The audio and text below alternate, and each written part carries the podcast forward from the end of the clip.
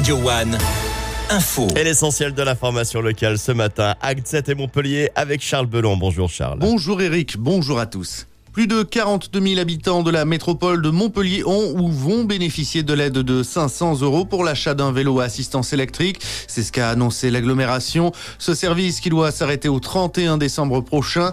Ce sont près de 22,5 millions d'euros qui ont été subventionnés depuis plus de trois ans que ce dispositif a été mis en place avec comme seule condition d'acheter son cycle sur le territoire de l'agglomération Montpellier-Rennes.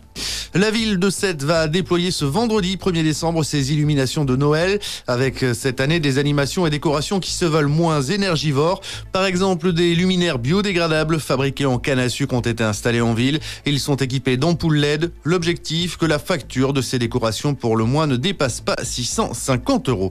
Courir pour apporter de l'aide à la recherche contre le sida, c'est la proposition des associations Narval UM et Chemin des Cimes.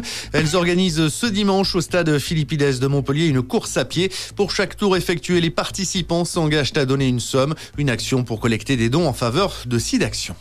Et puis à la page des sports, handball en Pro League ce soir pour le compte de la 12e journée. Frontignan se déplace pour affronter Ponto, le match qui se disputera ce soir à partir de 20h30. 12e journée de l'Iki Molly Star League ce week-end également. Ce dimanche, Montpellier reçoit Créteil, le coup d'envoi à 16h. À noter qu'en Champions League, hier, Montpellier s'est incliné 28 à 24. C'était contre Magdebourg.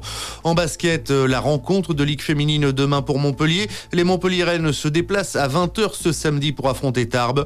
En volée demain pour le compte de la Marmara Spike League, l'Arago 7 affronte Nantes. Le match qui se disputera à domicile à 19h30.